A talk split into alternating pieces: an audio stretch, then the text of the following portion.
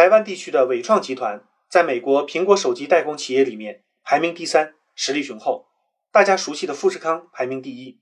一周前十二号，伟创集团位于印度南部工厂出现暴动，工厂被砸，车辆被烧，还有几千只苹果手机被抢，大概损失四点二亿人民币。企业报警控诉工人打砸抢。经过调查后，印度当地政府却表示，印度工人没问题，而是伟创集团和人力资源服务公司串通，严重违反当地劳动法，罪名是剥削工人，工资给的低，鼓励诱骗工人加班不休息。然后给他们额外奖金。哎，这不就是富士康在中国大陆的常规操作吗？怎么印度就不行了？印度政府怪罪伟创集团，台资工厂白被打砸抢了。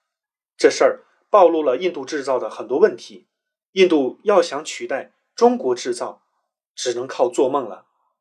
欢迎大家关注卢晓夫看欧洲，谢谢。